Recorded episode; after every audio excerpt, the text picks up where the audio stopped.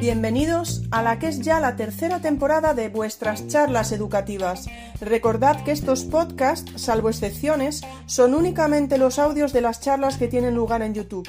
Por lo tanto, la calidad del audio dependerá de la calidad de las grabaciones en directo. También se puede perder algún detalle al no tener el vídeo, pero siempre podéis pasaros por mi canal. Muchas gracias por estar ahí. ¡Empezamos! Hola, buenas noches y bienvenidos un miércoles más a vuestras charlas educativas. Como siempre, antes de empezar, bueno, primero dar la bienvenida a Anabel Fortes. Forte, sin ese. Sin Forte, sin ese, Forte. Bueno, mejor que lo otro, pues ya estaba, ¿no? Mejor que mi otra confusión. Bienvenida, Anabel Forte, es un verdadero placer contar contigo hoy, pero como decía antes, las noticias de las charlas educativas. Simplemente recordaros que la semana que viene, y ya he visto por ahí alguna de ellas en el chat, hablaremos de escuelas amigas. Nos marcharemos por fin, y ya era hora, tercera temporada, a las escuelas oficiales de idiomas de, la mano de Laura, María y Carol. Espero no haberme confundido en nada, pero no prometo nada porque siempre me estoy confundiendo en todo.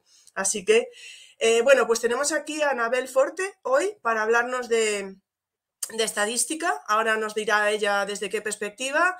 Anabel acaba de ganar el premio al mejor blog de la categoría de ciencias de 20 blogs.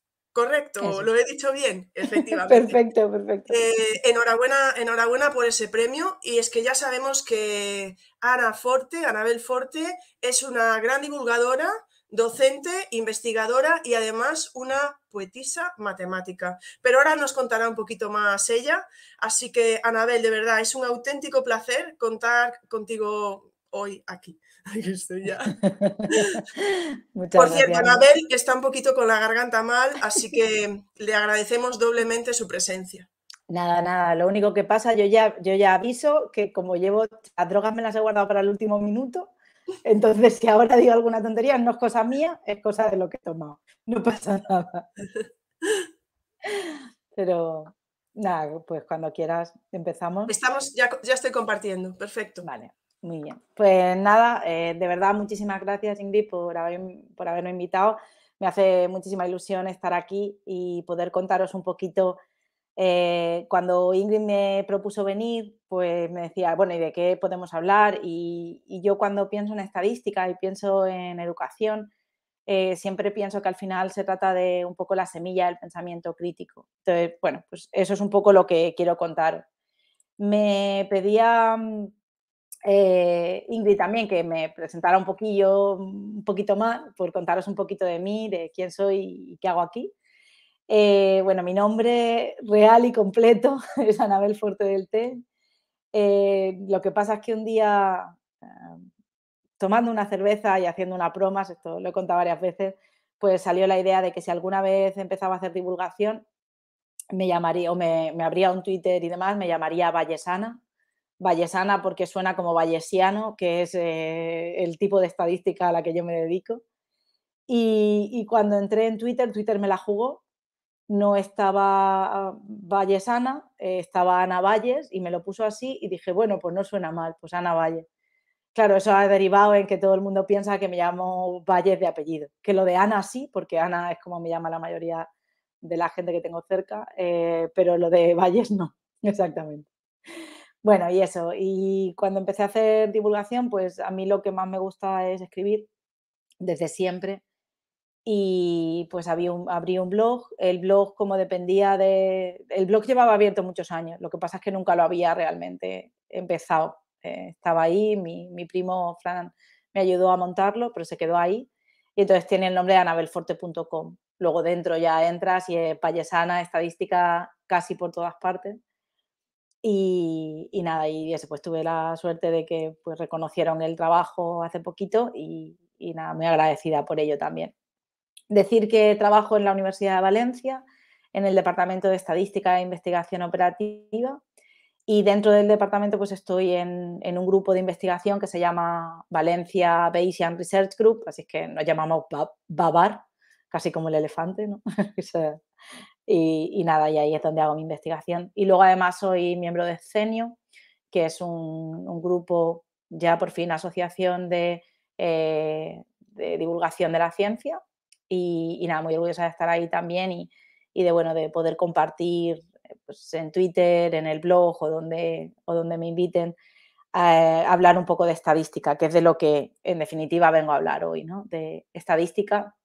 Había llamado a la charla estadística, semilla del pensamiento crítico y claro, cuando estaba haciendo la charla y puse el título, dije, hombre, claro, puede llegar alguien y me va a decir que, hombre, estadística, semilla del pensamiento crítico, ponemos matemáticas, semilla del pensamiento crítico y también está bien. Y ponemos filosofía, semilla del pensamiento crítico y también va a estar bien. Y ponemos historia, semilla del pensamiento crítico y va a estar estupendo. Y seguramente cualquier tipo de, mm, de conocimiento, cualquier tipo de saber nos va a ayudar al pensamiento crítico. Pero la estadística tiene una cosa muy particular y es que la estadística en realidad contempla estas tres que he puesto. Ya digo que podría ser cualquiera, pero la historia, la filosofía y, y las matemáticas son parte, y no quiero entrar en debate, y no he venido a debatir sobre si la estadística es matemática, eso es una ciencia aparte, eso es una cosa que ya dejo porque de vez en cuando sale en Twitter y ya pues, lo discutimos ahí. No es eso a lo que me refiero, ¿no? A lo que me refiero es a que tiene un poquito de las tres y lo que quiero contaros es cómo esas tres visiones de la estadística eh, nos llevan a tener ese, ese tipo de pensamiento crítico que creo que es muy importante en la sociedad en la que vivimos. Entonces, bueno, pues vamos a empezar por la historia. A mí me encanta la historia. Eh, siempre me ha gustado, siempre me ha gustado leer sobre historia, novela histórica o, intentar entender. Mi marido es historiador de, de, formación y él dice que a mí lo que me gusta es el salseo de la historia, eso también lo tengo que decir. Que es cierto, que es verdad, porque a mí, nosotros íbamos a los museos, me contaba la parte oficial y yo buscaba mm, la parte de, de qué más había pasado. No, en el fondo me interesan las personas y me interesan cómo surgen las ideas y cómo se llegan a las ideas. Y creo que eso es fundamental a la hora de entender cualquier cosa. Y en particular, si pensamos en la historia que nos lleva a la estadística, al desarrollo de la estadística, eso nos permite entender mucho sobre el ser humano. Porque si nos remontamos a las primeras nociones que tenemos de, la toma de datos, de contar, de, ver, de intentar entender el mundo que nos rodea, nos podemos remontar a hace más de 20.000 años al hueso de Ichango, donde las marcas, es un hueso que eh, las marcas que se detectan en él parece que tienen un patrón y como que son, están contando algo, estaban contando algo. Se han dicho muchas cosas, eh, pues tampoco podemos saber exactamente a qué responde, pero eh, cualquier cosa a la que responda indica ya una sensación de querer contar y querer explicar el mundo. Y a lo largo del tiempo ha habido muchos momentos en los que intentando entender el mundo hemos tenido muchísima incertidumbre. A mí esta historia me gusta mucho contarla porque creo que, representa muy bien a qué nos referimos. Si nos encontramos ante un muro, eh, bueno, pues como se encontraron un grupo de soldados durante la guerra del Peloponeso en el 431 a.C., tenemos la incertidumbre de si lo vamos a poder escalar o no. Y ese es nuestro mundo, el encontrarnos continuamente con cosas que son inciertas, aunque parezca que las podemos observar, mm, no es una incógnita total, es algo que estamos observando pero que no podemos eh, tener la certeza de cuánto mide. Entonces, ¿qué hicieron en ese momento? Pues en ese momento el, jefe eh, les puso a todos, o sea, no me sé lo de la terminología militar, no se me da bien, así es que el jefe, ya está. El jefe les puso a los soldados a contar eh, ladrillos y les decía, bueno, vamos a ver eh, qué número de ladrillos sacáis cada uno. Entonces, cada uno de los soldados contó el número de ladrillos que había desde la base hasta la parte de arriba del muro. Cogieron el valor que más se había repetido de todos esos conteos. Es como el que más repiten es el que tiene que ser más cierto, digamos. Y entonces, con ese valor lo multiplicaron por el alto de uno de los ladrillos y consiguieron medir aproximadamente con bastante exactitud cuánto medía el muro y eh, pues a escalar para entrar en la ciudad, que es la ciudad de Platea, y estaban intentando, eh, bueno, estaban asediando la ciudad, ¿no? Entonces era eh, conseguir entrar. Pero ya empieza esa noción de, a partir de lo que observo, voy a intentar superar la incertidumbre que tengo. Y ese es uno de los primeros pasos. Entender cómo se llega ahí es importante para entender cómo se llega a la forma en la que pensamos y a la forma en la que, en la que entendemos eh, la estadística también en este caso. Luego, otra de las cosas que nos llevan eh, a entender mucho mejor el mundo, porque el ser humano, una de las cosas que ha hecho siempre ha sido jugar, jugar a, juegos de, azar. Porque parece que lo de la incertidumbre nos pone. O sea, aunque no haya, o sea, aunque no la tengamos delante, la buscamos. Y en los juegos de azar era donde más se podía encontrar. Entonces, juegos de azar ha habido desde, bueno, desde que el hombre es hombre eh, desde que el ser humano es ser humano. Y hubo un momento en la historia en el que dos grandes mentes se unieron a través de cartas, porque estas dos personas, bueno, son Pierre de Fermat y Blaise Pascal.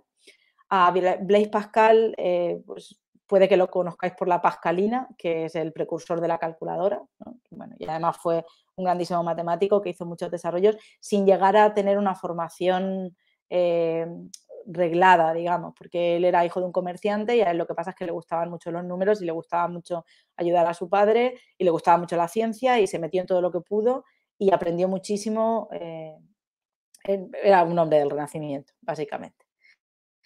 Y Fermat, Fermat es, el gracioso, el matemático gracioso que escribía en el borde de los libros que tenía una prueba muy sencilla para algo que tardaron como ah, siglos en, resolverlo realmente, que es el, último teorema de Fermat. Pero él decía en un margen del libro, dijo, tengo una prueba muy bonita para esto, pero no me cabe aquí. Y ahí lo dejó. Y bueno, estas dos personas eh, se unieron para resolver un problema que llevaba muchísimos años atascado, que era eh, básicamente si estamos jugando a un juego de azar y por lo que sea, eh, hemos, bueno, hemos, apostado, la partida para a mitad y tenemos que decidir cómo repartimos las ganancias, cómo repartimos el dinero apostado.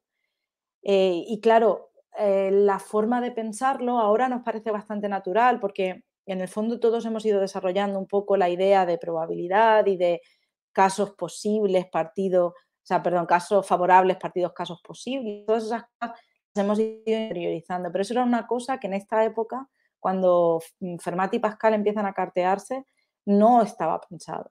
No, ahora todo el mundo pensamos en esa regla de la Laplace que la tenemos muy interiorizada. Si yo te pregunto eh, qué probabilidad hay de que te toque la lotería, básicamente lo que vas a hacer es pensar cuántos números llevas y cuántas bolas hay en el bombo y ya está. Eh, y con eso sacas una probabilidad rápida. Pero en ese momento eso no estaba. Eh, tan interiorizado. Y fueron ellos los que sentaron las bases de ese principio. Y como, como venía diciendo y como me gusta insistir es entender por qué estas dos personas empezaron a cartearse y entender por qué, eh, a qué problemas se enfrentaban, nos ayuda a entender de dónde nace la probabilidad y nos ayuda a entender mejor qué es la probabilidad.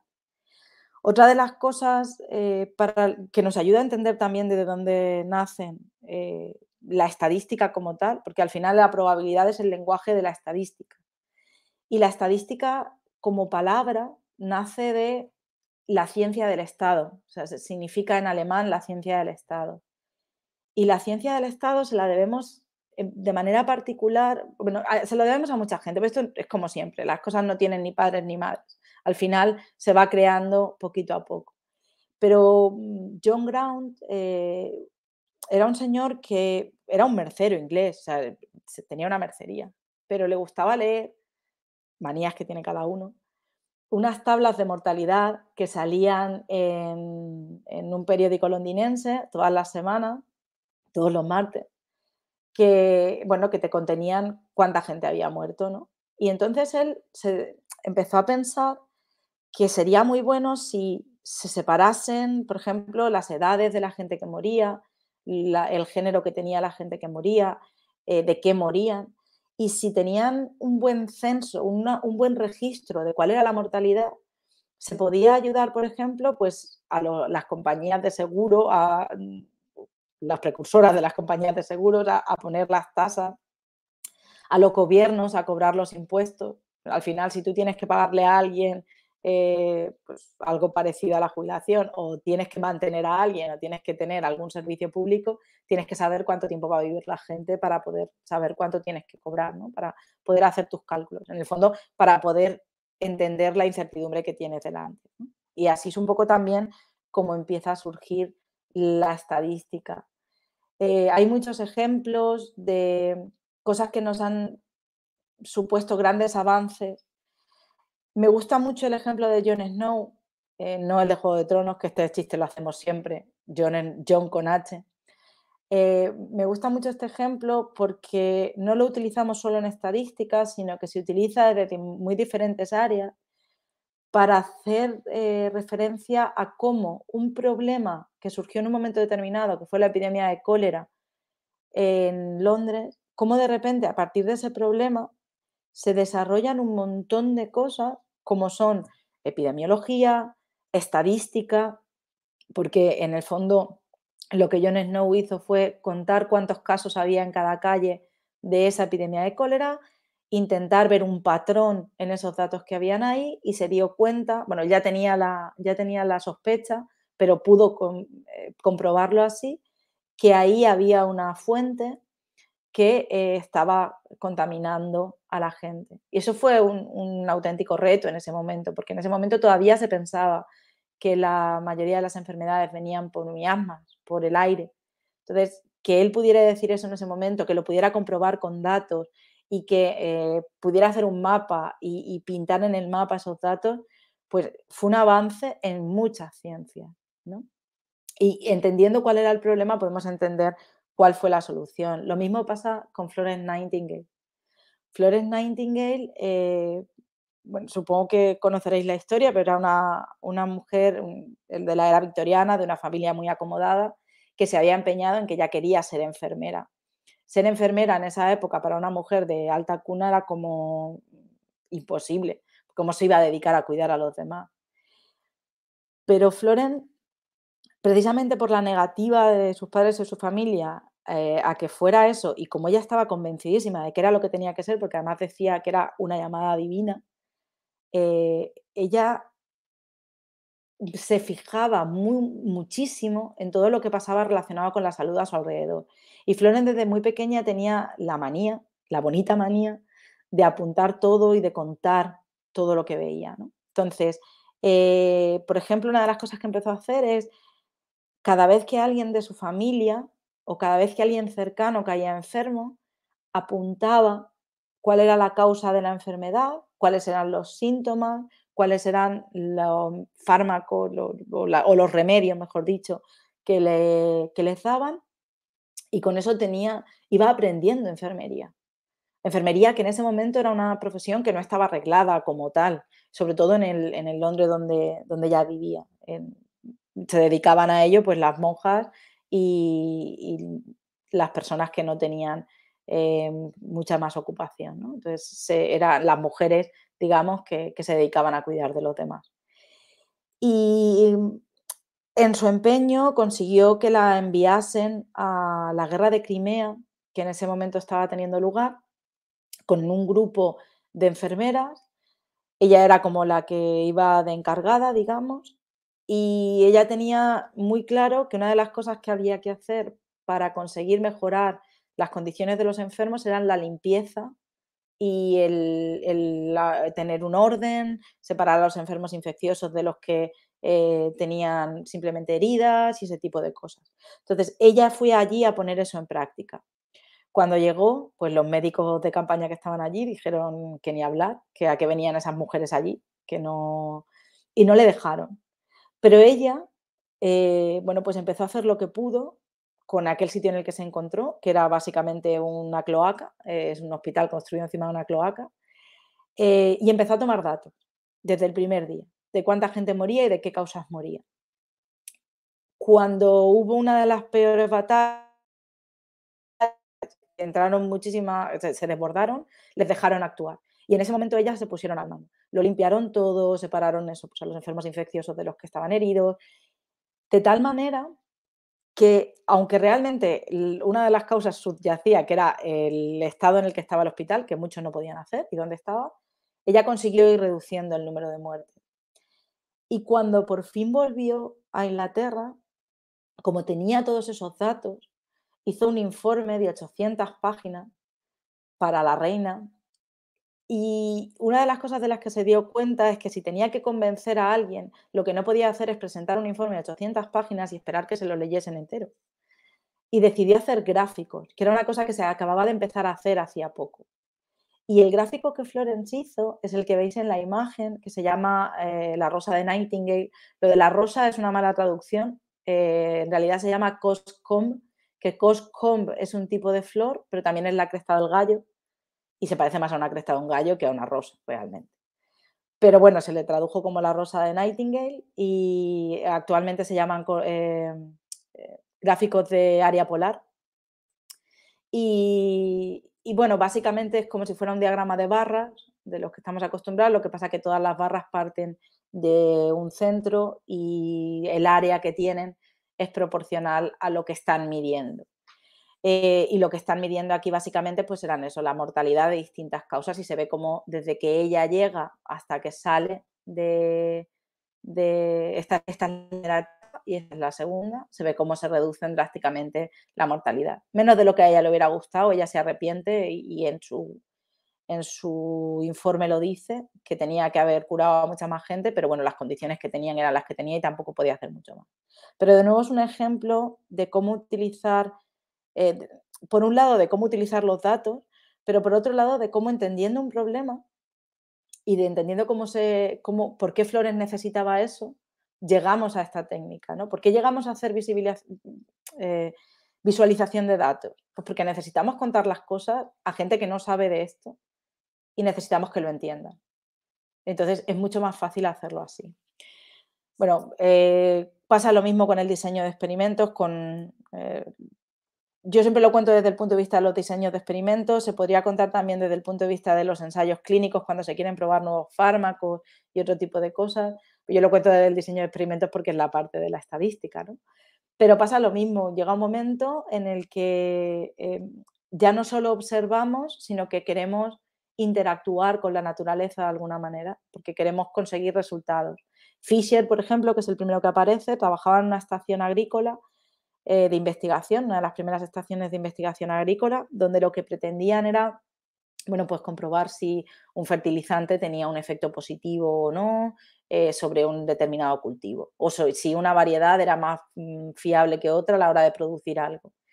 Y él inventa toda una teoría de, para diseñar los experimentos de manera que cuando yo voy a acabar concluyendo que un fertilizante es mejor que otro, sea realmente el fertilizante el que está detrás de eso y no sea que resulta que una, he plantado unas plantas en un sitio donde había mucha agua y otro donde había muy poca. Entonces, no, no, pues él diseña los experimentos para que eso se pueda concluir, para que se pueda concluir realmente lo que él quería. Y Gertrude Cox, eh, de la misma forma, lo que pasa es que ella era más académica, ella trabajaba en la universidad, pero en la Universidad de Carolina del Norte, de hecho, y, ella mm, trabajó muchísimo también en todos estos diseños y en enseñárselos a los estudiantes. Entonces, de nuevo, entender un problema te ayuda a llegar a la estadística y a entenderla y a tener una visión sobre por qué hay que llegar ahí. Pero esta es la parte de historia y así, pues hay muchas historias más mm, que nos ayudan a entender muy bien. Entender no solo la técnica, sino entender de dónde viene, nos ayuda a comprenderla mejor. Pero luego está toda la parte de, cuando ponía filosofía, para mí la filosofía tiene muchas vertientes, digamos, pero una de las que para mí tiene más es la intuición y la lógica. La lógica al final, la lógica matemática, es una parte de la, filosofía. Y para mí eh, la estadística también está detrás de, el poder entender este tipo de cosas. Em, lo que nos sucede con esta parte es que muchas veces no somos capaces de abstraernos en un problema y de verlo desde fuera. Y nos plantean un problema y queremos encontrar una solución muy rápido y queremos intentar mm, como tener una intuición muy directa y a veces las intuiciones no son tan directas. Y planteo rápidamente el problema del cumpleaños, que es como uno de los que más, más juego da y es, eh, tú llegas a una sala donde hay mucha gente y siempre preguntas, eh, ¿cuál es la probabilidad de que haya dos personas en esta sala que cumplan años el mismo día? Y habitualmente, de primeras, sea quien sea, ya sean niños, ya sean adultos, da igual. La primera respuesta rápida es muy poca. Hay muy poca probabilidad de que haya dos personas que cumplan años el mismo día. ¿Qué está pasando aquí? Lo que está pasando es que el yo no guía.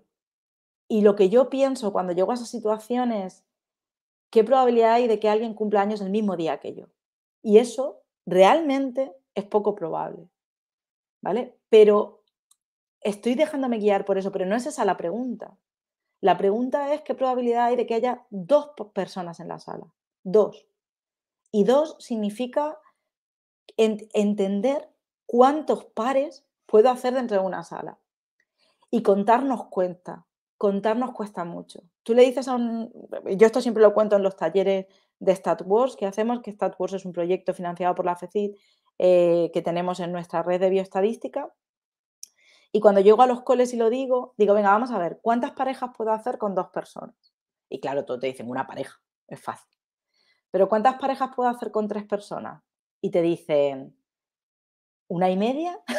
o te dicen, solo puedo hacer una y hay otra persona que se queda sola. No, pensarlo bien. ¿Cuántas parejas puedo hacer? ¿Cuántas parejas diferentes puedo hacer?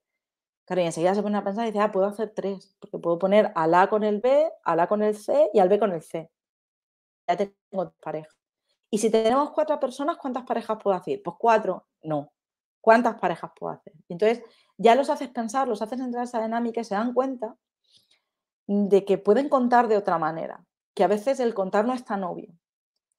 Ese salto mental, si lo dan pequeño, si lo dan pronto, les ayuda a entender muchas cosas y les ayuda a entender que a veces esa primera intuición que tienen, porque mm, porque sí, porque nuestro cerebro muchas veces está estructurado de determinada manera, mm, mm, es diferente, o sea, no es lo que ellos piensan.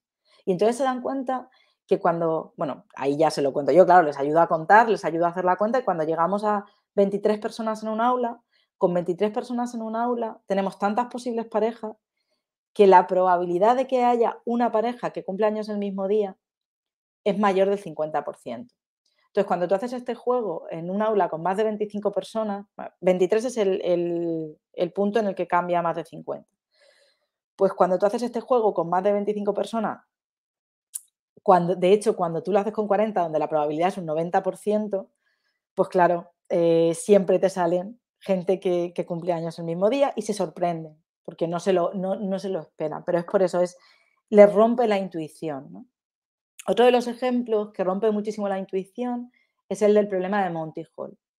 Eh, Monty Hall era el presentador de un programa que se llamaba Hagamos un trato, Let's Make a Deal, eh, de los años 60, donde había tres puertas.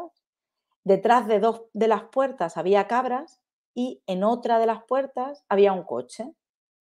Y entonces, eh, bueno, pues cuando tú ya habías elegido una puerta como concursante, elegías una puerta y entonces Monty Hall abría otra de las puertas. Y en esa otra de las puertas siempre había una cabra. ¿Vale? Entonces, eh, hubo un momento en el que un matemático y después una periodista se dieron cuenta de que cuando te encontrabas en esa situación en la que el, el, que el presentador había abierto la puerta de la cabra y te proponía cambiar de puerta, era más probable que ganases el coche si cambiabas de puerta que si no cambiabas de puerta. Y claro, eso de hecho era el doble de probable. La probabilidad de que ganes el coche si no cambias de puerta es un tercio. La probabilidad de que ganes el coche si cambias de puerta es dos tercios. ¿Qué es lo que sucede en este problema? No voy a entrar en los detalles de cómo se calcula, pero lo importante de aquí es que la decisión del presentador es informada.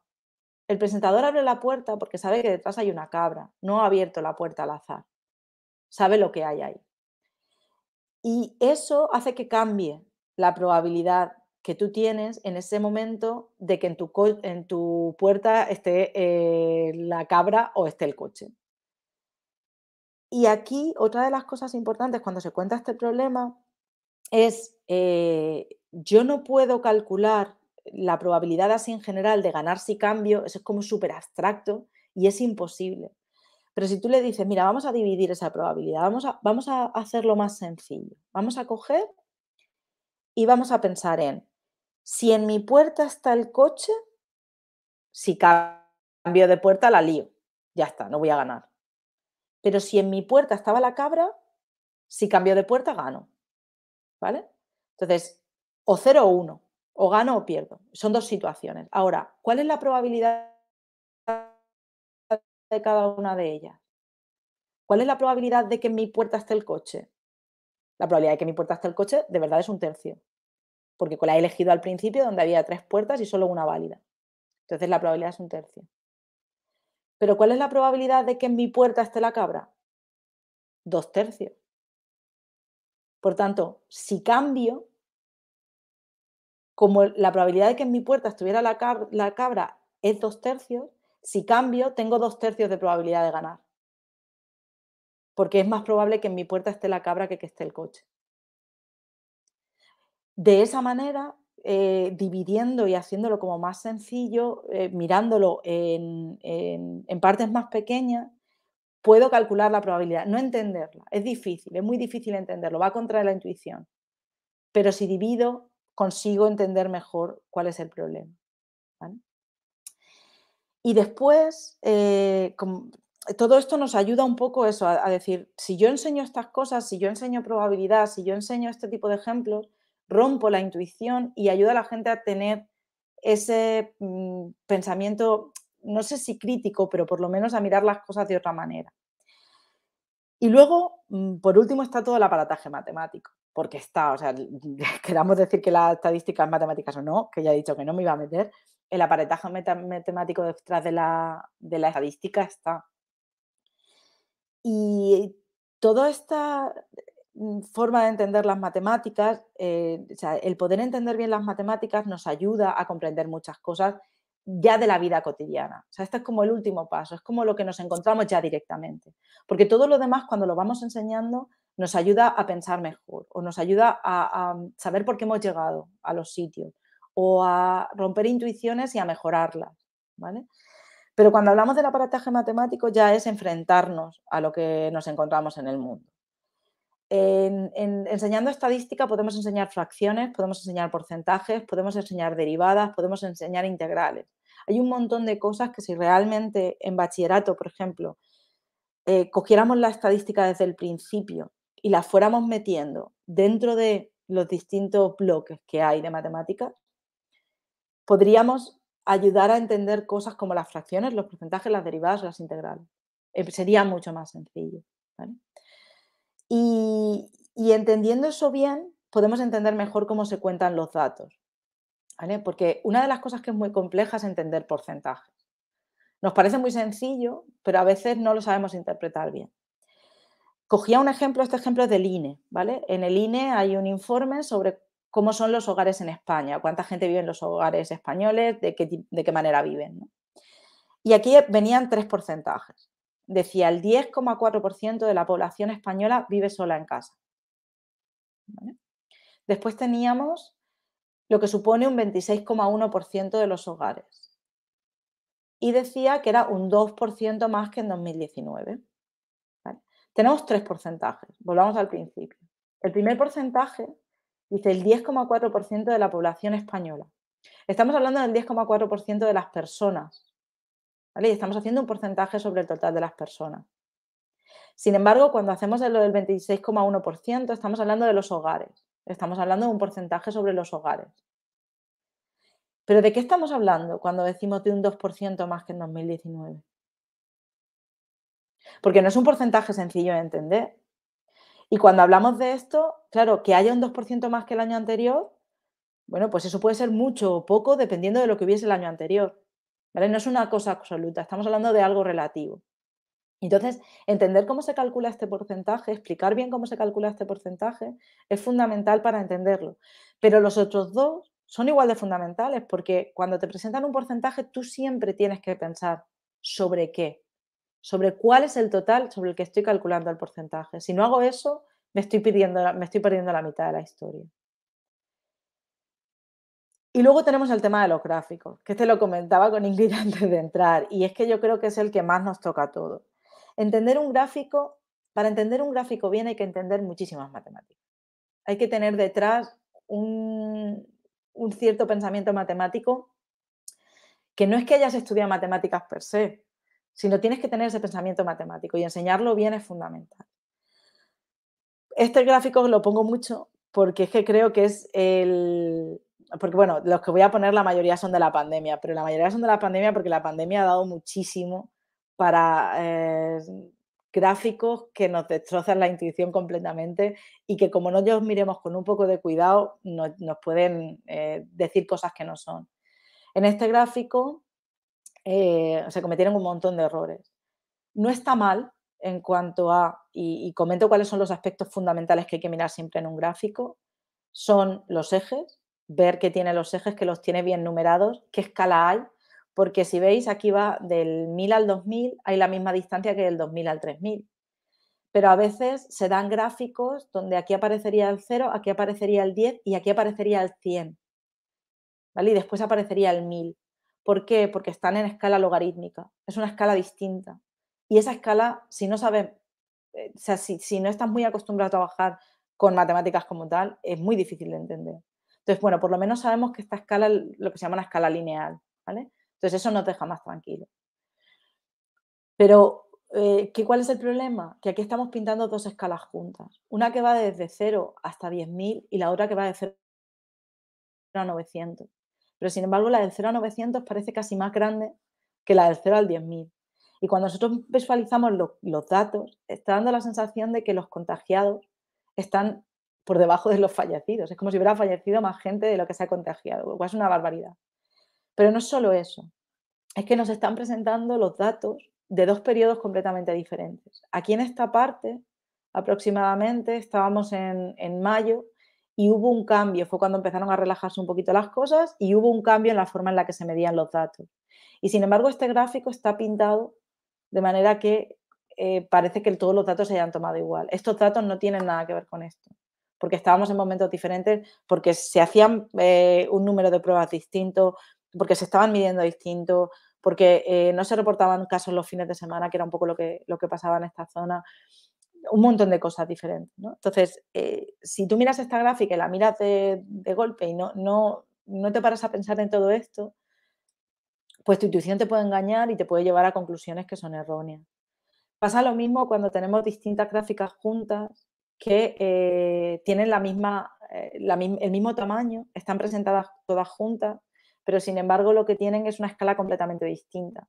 Si las presentamos juntas, pues nos puede llevar a confusión. Y aquí aún, como lees casos hospitalizados, UCI, fallecidos, igual te paras a mirar en el, al número, pero si a ti te están presentando distintas comunidades autónomas y te presentan los números en bruto y te las presentan así, pues te lleva a pensar que hay la misma mortalidad en Cantabria que en Madrid.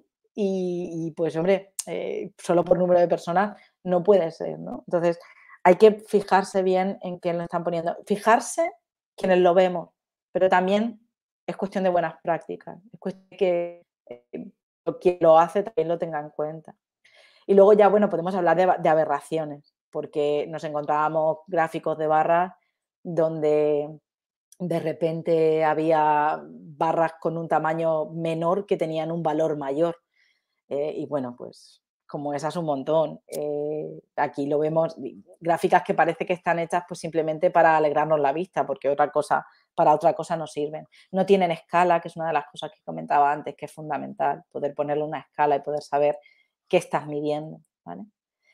Luego esta fue un despropósito, eh, la, borraron rápidamente, eso también hay que decirlo, la, cambiaron, pero esta gráfica tenía sus escalas y si te fijabas en ella te dabas cuenta de lo mal que estaban hechas. Si os fijáis en las fechas de abajo, empieza 28 de abril, lo siguiente que esperaríamos es 29, pero tenemos el 27.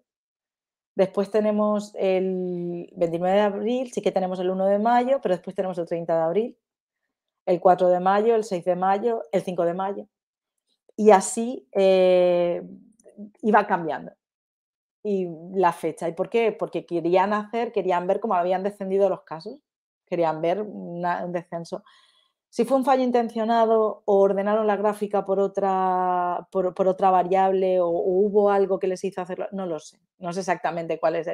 Yo no quiero suponer que haya alguien que tenga mala intención detrás de hacer un gráfico, pero hay gráficos que te dejan poco lugar para la confianza, digamos. Y luego, mm, pues, ¿qué números nos están representando? Eh, cuando de repente nos presentan números absolutos, en este caso era la población sin vacunar. Claro, cuando nos presentan números absolutos, Cataluña, Madrid Andalucía siempre están arriba del todo, sobre todo Andalucía. Andalucía, la pobre, siempre se lleva la peor parte. Tengo un gráfico que les enseño también cuando hago talleres, que es sobre el número de perros abandonados. Y claro, parece que Andalucía se lleva la palma, es como que allí se abandonan todos los perros. Vamos a ver, vamos a pensar en de qué estamos hablando. Estamos hablando de Andalucía, que es la comunidad más poblada y que además eh, tiene muchísimos terrenos, muchísimas fincas, muchísima gente que, tiene, que puede que tenga perros. lo que no podemos hacer es decir que allí se abandonan más. Vamos a hacer números relativos. De hecho, esta gráfica, que era sobre la población sin vacunar, yo me quejé en Twitter porque me pareció que no tenía ningún sentido que la dibujaran así, eh, cuando yo lo vi en la noticia estaba así, eh, o yo no pude ver la otra gráfica que venía, sí que es cierto que a lo largo de aquella mañana o al poco tiempo apareció esta gráfica donde estaba corregido lo que estábamos hablando. Aquí está en valores eh, relativos. Aquí sí que hablamos ya de el porcentaje. Y bueno, eso sí. O sea, cuando hablamos de aquí sí que hace falta un porcentaje, sabiendo sobre qué total lo estás calculando. ¿vale? Y nada, un poco mm, es lo que os quería transmitir, ¿no? Que todo el saber ayuda al pensamiento crítico, todo, cualquier cosa que aprendamos de nueva nos va a ayudar, ¿no? Pero cuando lo que queremos es entender el mundo y entender su incertidumbre, pues la estadística nos ayuda a entender la incertidumbre, a tener mejores intuiciones y a cuantificar la incertidumbre que, creo que es un poco lo que a veces falta, ¿no? el, poder cuantificar. Y eso es lo que yo os quería contar. Y ahora, pues, si queréis que debatamos un poco o que hablemos, pues estaré encantada de poder hablar. Muchísimas gracias, Ana. Estábamos todos como súper concentrados, intentando entender, ¿sabes? El cumpleaños, la cabra, estábamos ahí súper concentrados, estábamos muy concentrados. ¿Hay preguntas? Yo te quería comentar, ¿matemáticas o estadística tendrá que ir a un debate dominguero? ¿Matemáticas es estadística? ¿Estadísticas? Eh, bueno, en fin, al revés.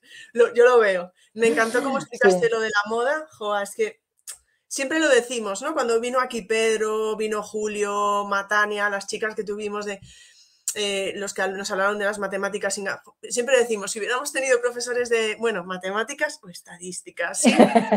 ¿sí? no, yo soy las dos cosas, tengo que decir que yo soy matemática y estadística. Entonces... no, vamos a abrir melones porque está por ahí también David, que siempre estamos abriendo melones. Voy a abrir un melón. Entonces, pues no sé, es que lo explicas todo de una manera tan clara. Por favor, que el, el, claustro virtual quiere un taller de estadística.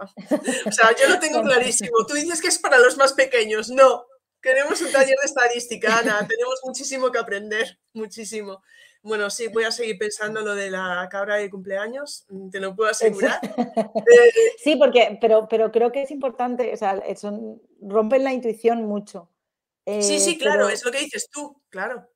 Es que a mí no se me ocurre 20 Es que yo pienso, 20 personas, mm, desde mi ignorancia, Ana, lo que te dije antes que no tenía que hablar, pues hablo, ¿no? Tú piensas 20 personas, 365 días, porque va a coincidir, hay muchos días del año. Así, con, la ignorancia que me representa siempre, pues... No, pero es que es normal, es que no nos han enseñado a pensar así y yo creo que eso hace falta. A mí me hubiera gustado que me hubieran contado.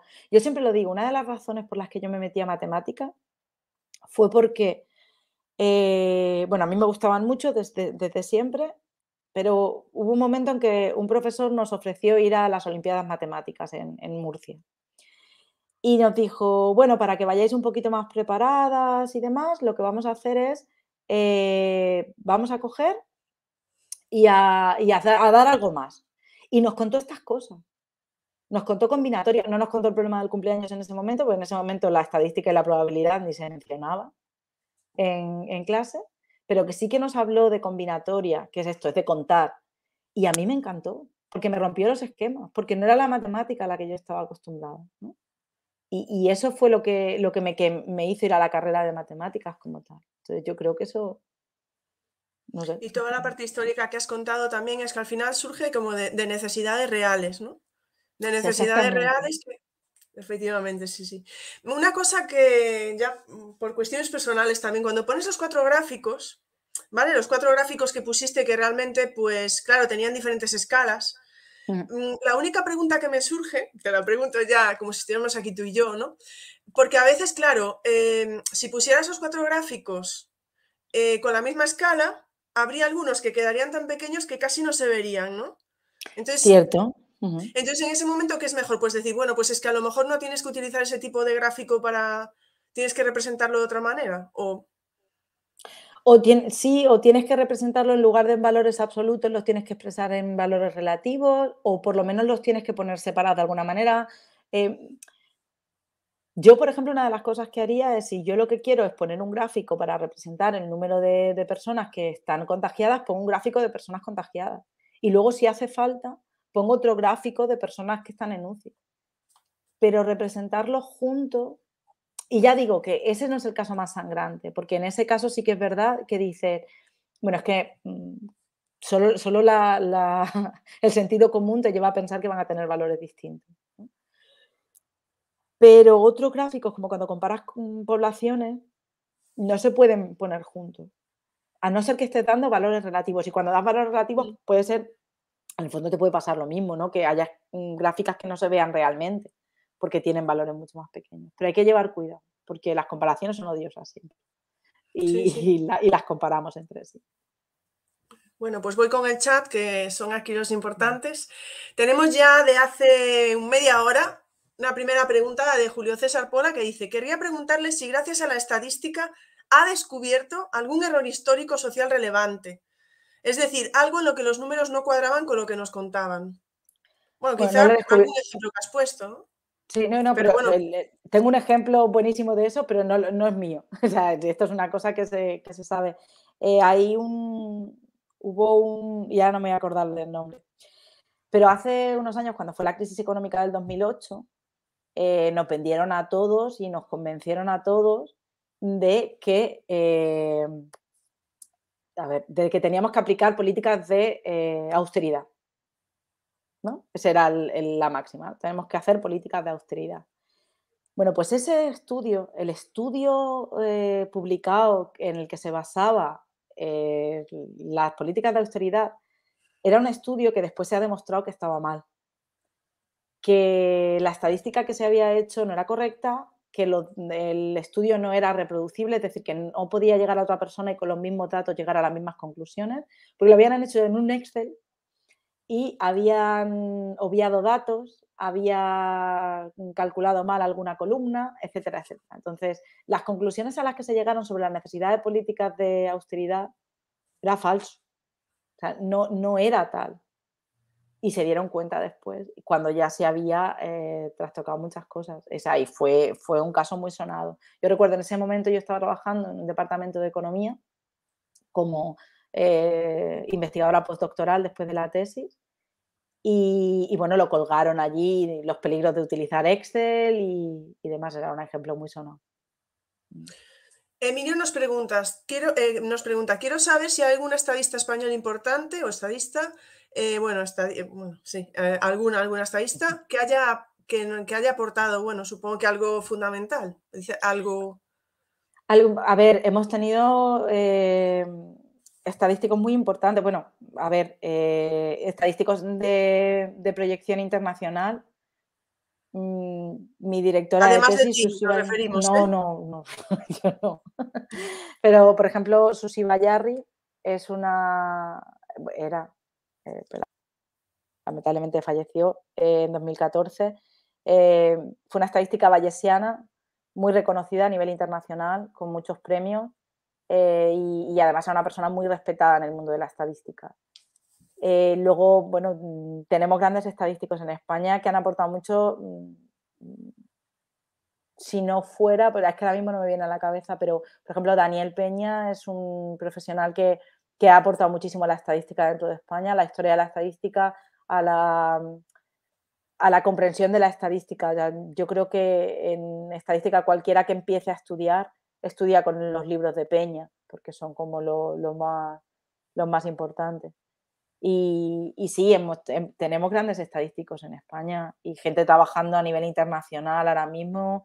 Eh, bueno, Virgilio Gómez Rubio, que es compañero del grupo de Babar, tiene un libro de, de, R que ha sido publicado hasta en chino. O sea, es un, es una persona muy reconocida también en el mundo de la estadística espacial. la estadística espacial es la que se encarga de, como un poco lo que hacía Jon Snow, ¿no? de pintar en un mapa las relaciones entre los datos, las relaciones espaciales entre los datos, entendiendo que cuando dos cosas están cerca se parecen más que cuando están lejos. Entonces eso es un poco de lo que se encarga ese tipo de estadística. Julio César nos vuelve a preguntar, dice, la combinatoria es apasionante porque ayuda a agrupar datos, pero manejando montones de datos agregados, ¿es posible encontrar un criterio que tengan algo en común? Buena pregunta. Eh, hay una, creo que se llama apofenia, que es la, no es, no es, una enfermedad, pero es una manía que tenemos todos de buscar patrones en todos sitios, ¿no? Entonces, cuando tenemos muchos datos, no sé si va por ahí la pregunta, pero eh, cuando tenemos muchos datos y nos parece ver algo detrás de ellos, pensamos siempre que hay un patrón. Lo que hay que tener en cuenta en esos casos es eh, utilizar buenas técnicas estadísticas que nos permitan separar el grano de la paja. Nos estamos encontrando en un momento en el que hay muchísimos datos, la era del Big Data. Nos llegan datos a montones podríamos probar cualquier cosa con esos datos.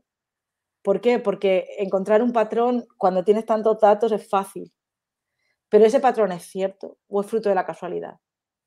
Entonces, eh, hay, hay, mucho trabajo, se está haciendo mucho trabajo en ese, en ese sentido, porque hacen falta metodologías que se llaman causales para poder entender qué es causa de qué, cuándo realmente ese patrón que estamos detectando es lo que realmente nos interesa ver. esto siempre se habla mucho de las correlaciones espurias. Está el, ejemplo, hay una página web donde hay un montón de correlaciones de variables estúpidas, como por ejemplo el, el número de películas que graba Nicolas Cage en relación a los aguamientos en piscina y se ve que está completamente correlado. Claro, tú dices, ostras, ¿y eso, eso por qué se ve ese patrón? Pero ¿sabes qué pasa? Que para llegar a esa han probado millones de millones de millones de variables que están por ahí, que están medidas de alguna manera, y vamos a ver qué, variables cruzándolas hay una, una, correlación, hay un patrón. Entonces, sí puedo encontrar patrón, pero no, no tiene nada que ver con la realidad. Bueno, bueno, no sé yo, ¿eh? lo de los ahogamientos. bueno, pues había, otro que relacionaba el consumo de mantequilla con el número de divorcios en Maine, en una ciudad de Estados Unidos. Bueno, yo lo dejo ahí, Ana, lo dejo ahí sobre la mesa. Yo creo que lo podemos llevar también a un debate dominguero. Está relacionado a la mantequilla. Vale. Además, de todas maneras, Ana, eso fue en Maine, pero yo creo que podríamos intentar hacer el estudio aquí y así vemos si, hay relación o no con... Aquí es que solemos, solemos, tomar más aceite de oliva, entonces no sé. Pues con el aceite de oliva no pasa nada, cambiamos. Otra cosa que se puede hacer así. ¿eh? José Antonio hace una pregunta que yo le dije, hombre, José Antonio, yo no creo que, lo vayas a ver Ana, Anabel, pero dice, ¿cuál es la estadística sobre el número de docentes que llevan a cabo en sus clases procedimientos innovadores? Yo creo que habrá que leer alguna publicación, ¿no? Algo. Yo ahí, ahí no puedo. Yo lo que pido, lo que hago es un llamamiento. Innovadores o no, por favor, la estadística, dadla. La estadística, o sea, no la acabamos dejándola para el último momento. O sea, hay quien dice, no, es que no da tiempo porque el currículum, porque hay que llegar al final, porque hay que presentarse a las pruebas de las PAU y las matemáticas, o sea, y la estadística es el tema que menos se da. Vale, eso es en segundo de bachillerato. Eso es en el último año.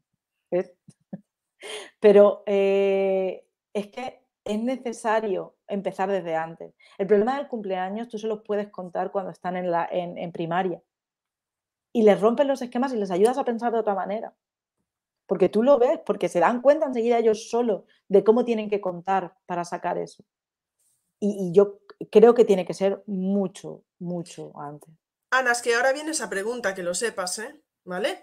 David nos está contando, eh, nuestro querido David, eh, que estuvo hablándonos aquí de los minions, no sé si llegó a contar los minions o hizo algún tipo de estadística, pero eh, dice que justo están trabajando con gráficos en cuarto, en primaria está hablando, y dice, por cierto, que me pareció muy interesante que les encanta hacerlo con datos de su vida real, los pasos que dan, etcétera. Bueno, no voy a seguir leyendo lo que pone. Y luego venía la pregunta, ¿vale? Ana decía, ¿a qué edad piensas que sería perfecto para empezar con estadística? ¿Infantil, primaria?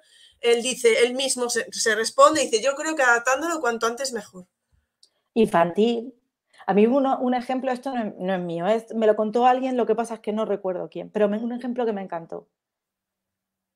Eh, nada más entrar en clase, los niños pequeñitos cuando llegan, eh, ponerles un cartel donde ponga sol, nubes, eh, bueno, los, o sea, nublado o con lluvia, ¿vale? Imagínate, solamente esas tres, sol, sol y nubes y lluvia. Y cada día que entran a clase, tienen que poner un, un gomet de estos en el tiempo que hace ese día, ¿vale? Al final del año han ido acumulando gomets y verán qué proporción de días hay con lluvia, con sol o con, con sol y nubes. Y si no, lo que pueden hacer es llegar y decir, hoy estoy contento o, o qué he desayunado. Y hacer gráficos de barras con cositas tan simples. El del clima lo tienen al final del año, pero el otro lo van a tener cada día. Y pueden verlos y pueden entenderlo. No hace falta que les expliques más, pero ya se van haciendo a la idea de lo que hay ahí y se le van haciendo la idea de lo que es un diagrama de barra y qué es lo que están queriendo representar. Y luego cuando entren, porque es que yo creo que cuando entras en fracciones, si tú les explicas un poquito de probabilidad, yo les he puesto un gráfico, yo llevo uno que es un, un Ewok, porque el proyecto se llama Star Wars, porque llevamos cosas de Star Wars. Entonces, hay un Ewok que tiene dos bolsas, eh, donde hay, eh, imagínate, manzanas, naranjas, peras, lo que sea. Entonces, hay más naranjas que otras frutas. Si yo les pregunto, si el Ewok mete la mano en la bolsa y saca una fruta, ¿qué fruta sacará con, eh, más posiblemente, más, con más probabilidad? Y entonces ellos enseguida lo piensan y les vas metiendo en la dinámica. yo creo que desde, desde muy, muy, muy, muy pequeño. Me parece muy buenas ideas, me parece muy buenas ideas. ¿eh? Esto va a ser otra charla, Ana, lo estoy viendo. ¿eh? Yo veo otra charla para que nuestros profesores para todos los maestros que, tengan, que tenemos aquí puedan llevar eso a, sus clases. me, parece, me parece interesantísimo. Paqui, que nos dijo que dejaba las matemáticas, o sea, que la, estadística quedaba para el final, dice que la dio en económicas, pero que no era muy agradable. Y dice, la forma de enseñarla influye mucho. Es cierto, ¿verdad? Esto, Ana. Como con cualquier otra asignatura, yo creo, o sea, me refiero. ¿No? Siempre nos influye mucho la forma en la que nos dan. Pero es que aquí pasa una cosa Mm, seria, digamos. Tú no ves estadística en todo el, bachillerato prácticamente. O no la ves nunca. Y tú de repente llegas a primero de carrera y tú has decidido que las matemáticas no te van y dices, pues a mí no me van, me voy a meter a farmacia, a económicas, ¿no? Pensando que vas a ver otro tipo de matemáticas. Y de repente llegas allí y en el primer año de carrera viene un señor una señora que posiblemente venga de la Facultad de Matemáticas y viene a contarte una estadística en plan recetario o en plan muy matemático. O sea, se pueden ir a los dos extremos. ¿no? y, y, tú no quieres eso, de ninguna de las maneras. Incluso aunque lo cuenten muy bien, a veces lo que pasa es que tú no quieres escuchar eso. A ti no te interesa esa estadística porque tú te has ido a estudiar farmacia. ¿Qué hace esa estadística ahí? Y en económicas, eh, en económicas lo que pasa es que al final tienen muchas asignaturas de, econometría al final a lo largo de la carrera, por lo menos ahora mismo. Pues, cuando estuve en Castellón, yo daba una, asignatura de métodos cuantitativos y tenían en varios años. Y, y, lo necesitan y al final se dan cuenta. Pero en otras, en farmacia, si tú se la das en primero, no les gusta y no la vuelven a ver nunca más, le van a tener manía. Pero es que tienen que escribir artículos. Es que el problema es que después esa gente, no, no escribir, porque no todo el mundo se va a la investigación, pero tienen que leer artículos, tienen que saber de qué están hablando, porque se van a una farmacia y mañana van a sacar fármacos nuevos. Y vamos, yo creo que deberían saber entender cómo se prueba que un fármaco funciona, aunque no estén investigando en cómo, cómo funciona un fármaco. Entonces, es muy complicado. Enrique, nuestro Quique, que no te está preguntando de evaluación, pero dice, bueno, yo creo que es algo de lo que estuviste hablando, casi lo de los Ewoks un poco, ¿no? estadística manipulativa en los primeros cursos de primaria, ¿algún ejemplo? Dados, o sea, para, a ver, en, yo creo que una cosa que es muy importante antes de entrar en, en puramente lo que es la estadística como tal, porque cuando ya te metes en estadística, después de las intuiciones te hacen falta herramientas matemáticas, ¿vale? Entonces, a veces en primaria eh, es más complicado, pero que entiendan bien el concepto de probabilidad, eh, jugar con ellos a cosas como, mira, por ejemplo, el ejemplo de las puertas del Hall que es un ejemplo que a primeras es súper antiintuitivo y que no te lo crees y que dices no puede ser y demás. Ese ejemplo, no, digo que este se lo pongan a los niños, ¿eh? porque este no es para los niños, pero ese ejemplo, si tú eh, haces simulaciones del ejemplo, es decir, juegas muchas veces al juego y vas apuntando cuántas veces ganas y cuántas veces pierdes, al final te quedan esos porcentajes, ¿no? Y ves sobre la marcha, o sea, sobre la, sobre la práctica, ver realmente qué es lo que está pasando, ver realmente la probabilidad. Entonces, yo, por ejemplo, una cosa que hago mucho con ellos es jugar a los dados. Les doy un dado, les digo que tiren, van tirando muchas veces y enseguida se dan cuenta de que el dado está trucado. Y, la intuición de por qué el dado está trucado, ¿por qué, te das, por qué te has dado cuenta de que el dado está trucado. Y les cuesta mucho entenderlo, porque ellos cuando sale tres veces un uno, ya está trucado, porque han perdido tres veces porque yo normalmente juego a que saquen, si sacan más de 3 ganan, si sacan menos de un 3 pierden. Y tengo un dado, no me, no me escuchéis, ¿eh? si me vais a llevar no me escuchéis, esto no lo estoy diciendo.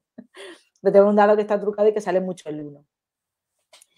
Si sale mucho el 1, eh, aunque salga de manera al azar, porque tengo otro dado que no está trucado, aunque si sale dos veces el 1 ya piensa que está trucado, porque lo de perder lo llevan muy mal. Pero cuando lo lanzas muchas veces, están jugando, lo están viendo, al final ven qué significa esa, probabilidad. Pero luego de ejemplos eh, manipulativos, yo lo que recomiendo muchísimo aquí es que vayan a, ver a, Pablo Beltrán y a Beatriz, es que ahora no me voy a acordar del nombre, pero a ver si los encuentro, que, porque tienen hilos que son auténticas maravillas en este sentido. Eh, hablando de la, de la, probabilidad y de cómo trabajarla en clase. Y ellos sí que son expertos, yo no soy experta en didáctica, pues yo, yo sé de lo que me encuentro en los talleres, pero ellos sí saben y ellos sí que se han enfrentado a eso, entonces ellos sí que saben, sí que pueden contar más. Pero, a ver, voy a, voy a buscarlo. Sí, Pablo me doy cuenta, Pablo Beltrán me doy cuenta porque lo tengo por ahí fichado, pero Beatriz ahora a lo mejor dices el apellido y... Claro, pero ahora mismo espérate, a ver si la encuentro. Bueno, mientras Julio César que nos da las gracias, bueno, sobre todo a mí, ¿sabes? Porque soy la que estoy explicando. Y Rocío que, bueno, dice, ¿quién hace los gráficos de los telediarios? Ojalá lo estaban hablando de que parece que así nos venden lo que, lo que quieren, ¿no? Efectivamente. Y dice Julio César, mientras buscas, ¿eh? estoy. Gracias por mencionar, mencionar la obsesión por descubrir un patrón detrás de algo, como si tuviéramos una obsesión por descubrir una conspiración. Bueno. No, pero tenemos, no, en realidad no es una sensación de descubrir una conspiración. Lo que pasa es que queremos entender el mundo. es que lo hacemos desde pequeños. O sea, tenemos ganas de entender qué, no, qué pasa a nuestro alrededor. Lo que pasa es que lo entendemos muchas veces con nuestro con nuestros propios patrones mentales, ¿no? Entonces, no es, no lo encuentro. Si, si lo encuentro, os lo pasaré, ¿vale? Eh, vale. Porque ahora mismo no. Bueno, David cree, cree lo de Nicolas Cage, lo ve claro, ¿vale? Yo lo dejo, lo dejo ahí. Y tenemos aquí a nuestro querido Cristian Negre, bueno, que siempre digo el apellido mal, no, no lo sé, Cristian Negre, Negre, yo creo que es Negre, pero bueno, que me lo confirme ahora no sé por qué no digo solo Cristian y ya está. Dice, se han criticado los metaanálisis estadísticos de John Hattie. ¿Qué opinas del tema? ahora mismo me pilla. O sea, metaanálisis sí que sé lo que son, eh, porque además he trabajado con ellos, pero John Hattie es el, mm. es que tengo aquí el libro, estoy viéndolo. Es el que hizo, analizó durante muchísimos años, creo que fue, ahora no recuerdo cuántos, y habla del aprendizaje visible, ¿no? Pero bueno, claro, ah, eh, tendríamos que ver en concreto los. Sí, sí, sí, tendríamos que verlo en concreto. Había probabilidad, Ana, de que te cogieran en. no, seguro, porque al final yo toda la, toda la estadística no me la sé. Y sobre todo lo que pasa es que, eh, mira, yo en investigación he trabajado con gente de economía he trabajado con gente de ciencias del deporte, he trabajado con gente de biología, bueno, de, trabajo, con gente de biología, con gente de farmacia, con gente de agricultura, eh, con gente de todas las áreas diferentes.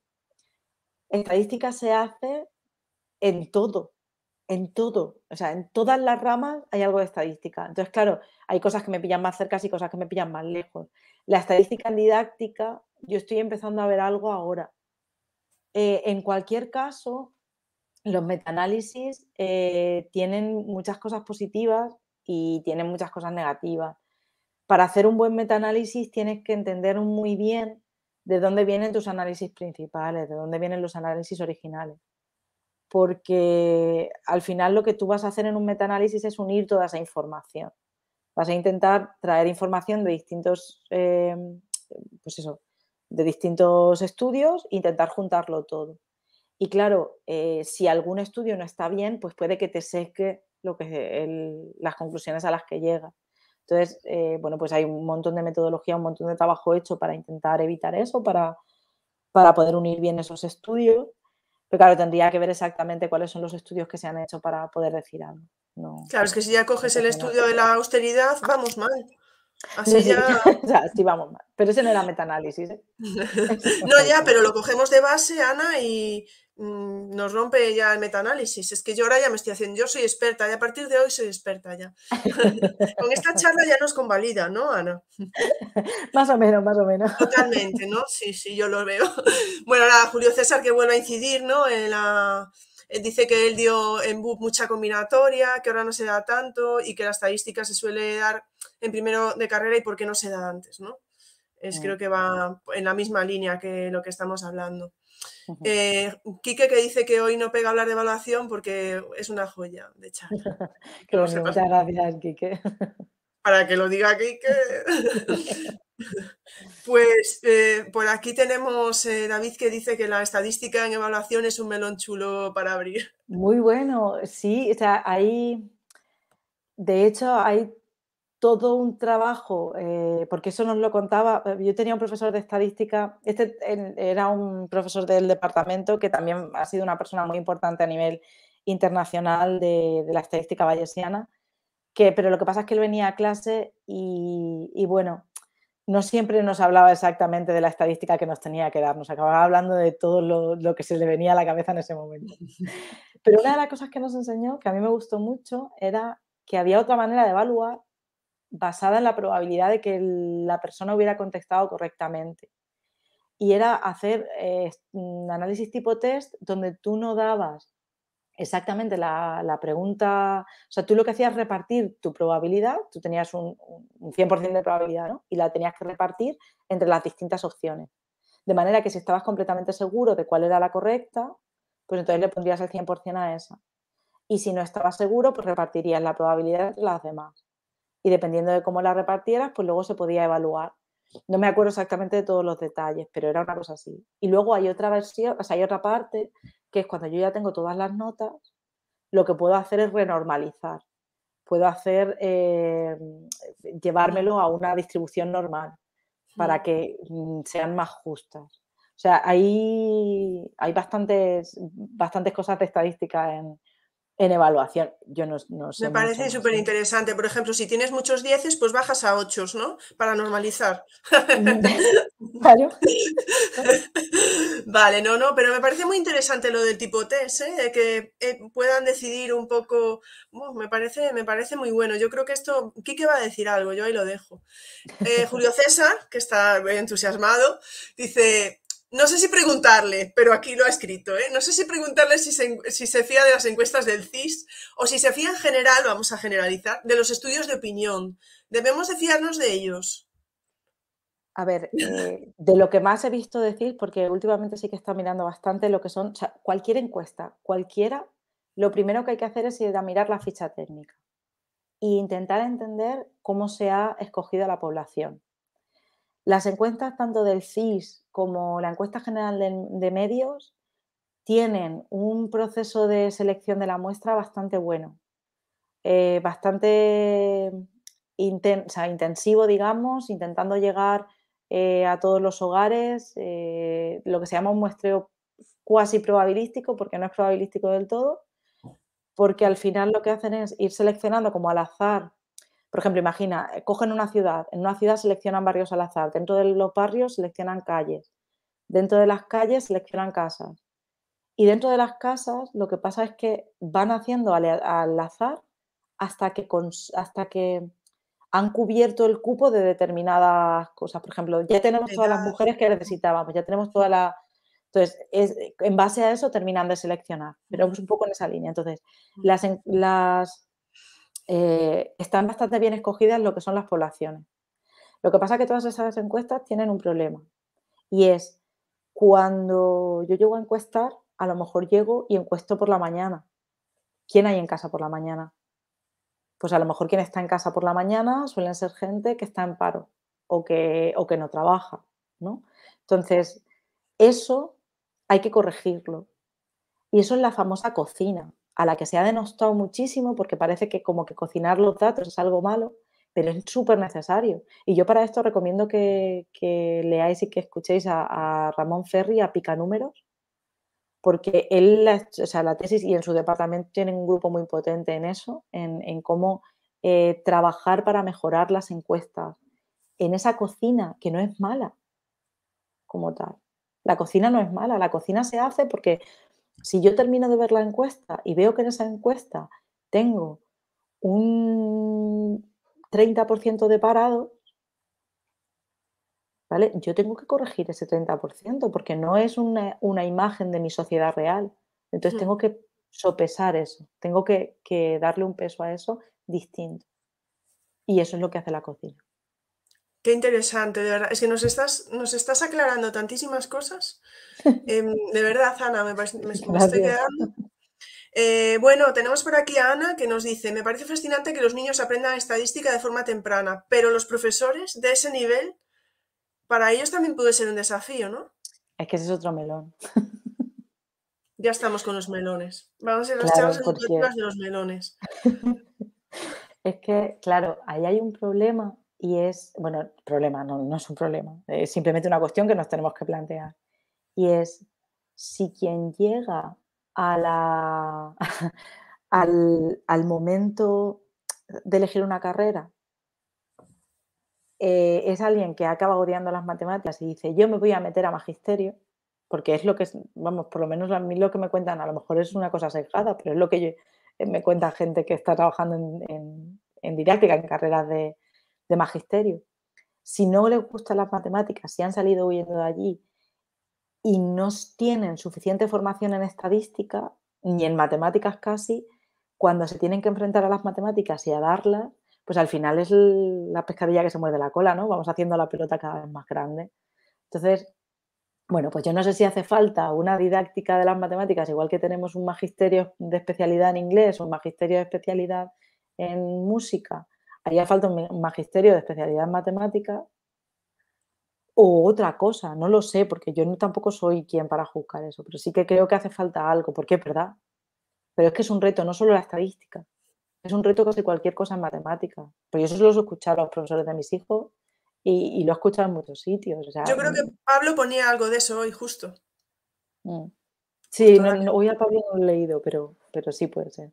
Porque él también lo Yo Es que me estuve preparando, Ana. Yo me estuve preparando. Dije, yo voy a mirar toda la gente de matemáticas, estadística de Twitter, toda, ¿eh? O sea, hice un estudio previo. Claro, hice un estudio previo, hice la moda. bueno, vamos allá. Eh, ¿Qué dice? ¿Vale? Porque ahí fue lo que puso David. Ahí va el melón. ¿Estadística en evaluación o evaluación estadística? Pues no lo sé. Eh, evaluación estadística. Claro, son las dos cosas que te he dicho. O sea, yo creo que sería, ¿no? Lo de hacer tipo test eh, con, con, probabilidad sería estadística en evaluación. No, perdón, al revés, sería evaluación estadística. Y estadística en evaluación sería corregir a la normal o a la gamma o a la distribución que queramos corregir. Que si hay muchos dieces que has dicho tú, no les vamos a bajar la nota. Vale, Cristian nos dice que mm, cuando lo de Hattie, que dijo antes, que sí, que cree que esa era la, principal crítica que le hacían al, al metaanálisis, efectivamente. Bueno, por aquí están todos como encantados con lo que estás diciendo, que lo sepas. Eh, bueno, vale, aquí decía algo, Quique. Lo de la probabilidad de la respuesta no sé si será factible, probablemente sí. Vale, bueno, y aquí ya está hablando él de sus cosas, ya lo dejo por ahí. No sé si ticket, trabajos finales, cuestión de darles vueltas, pero interesante. Sí, a mí también me ha parecido muy interesante. A mm. mí también me ha parecido muy interesante. Mm, no hay más preguntas, Ana. Vamos a aprovechar que no hay más preguntas para marcharnos ya plin a cabo, porque bueno, Ana, recordemos que le dolía mucho la garganta, no sé cómo se encontrará ahora mismo porque lleva hora y media hablando, pero de verdad, Ana, es que bueno, no sé, es que me ha encantado, de verdad, me ha encantado y me ha hecho entender muchas cosas. ¿Te puedo hacer una última pregunta? Claro. Mm, veo en la, televisión y todo, claro, todo se hace por porcentajes, ¿no? Porque entiendo que puede ser como la manera más sencilla para los que no somos matemáticos o estadísticos. Has dicho estadísticos, ¿verdad? Sí, es eh, que estadista se, Ahí está, te iba. Estadista es porque, en realidad, como decía antes, la palabra estadística viene de la ciencia del Estado, entonces es, una palabra que también se utiliza como sinónimo, pero está en desuso. En realidad, en la actualidad se habla más de estadísticos y de estadísticas.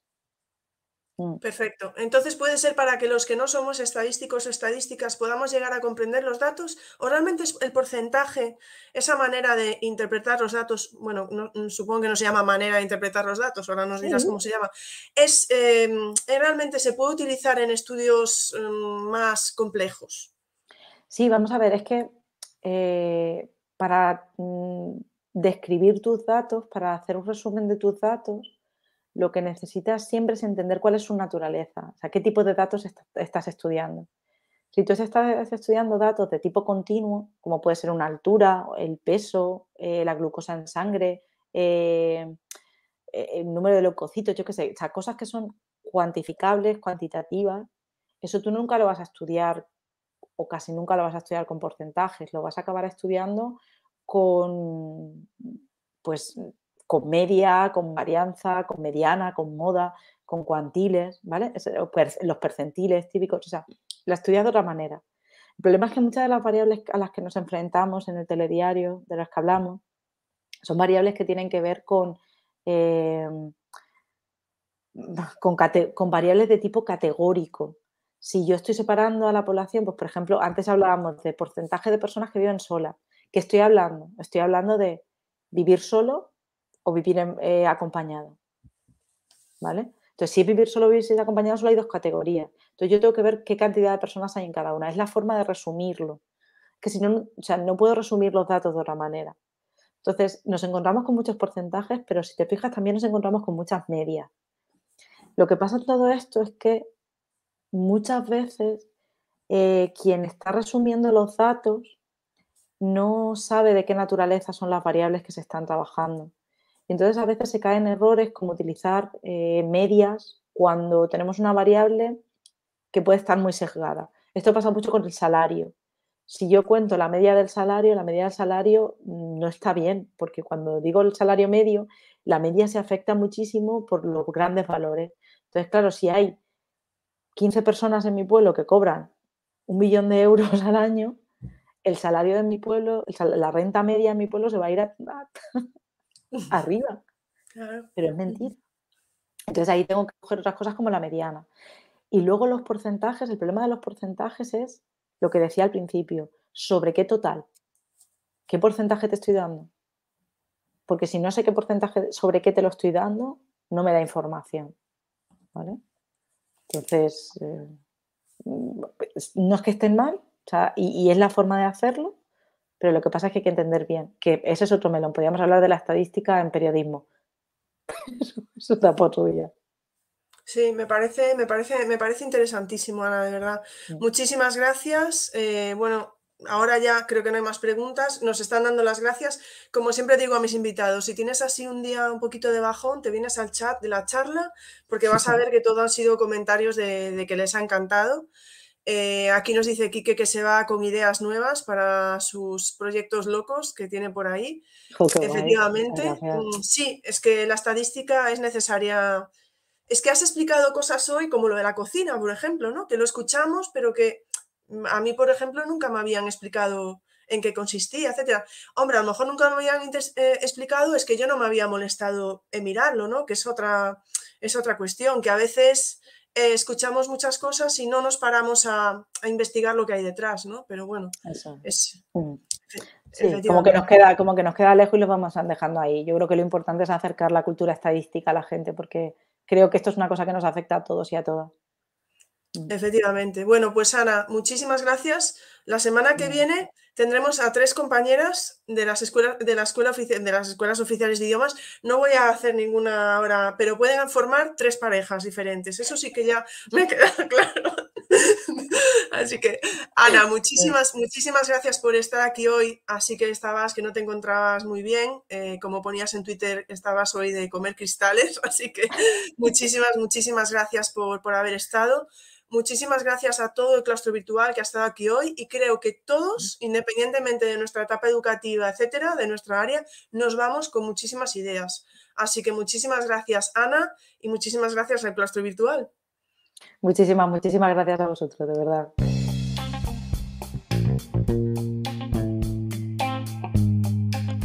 Muchas gracias por escuchar este podcast. Si os apetece, nos vemos en el siguiente.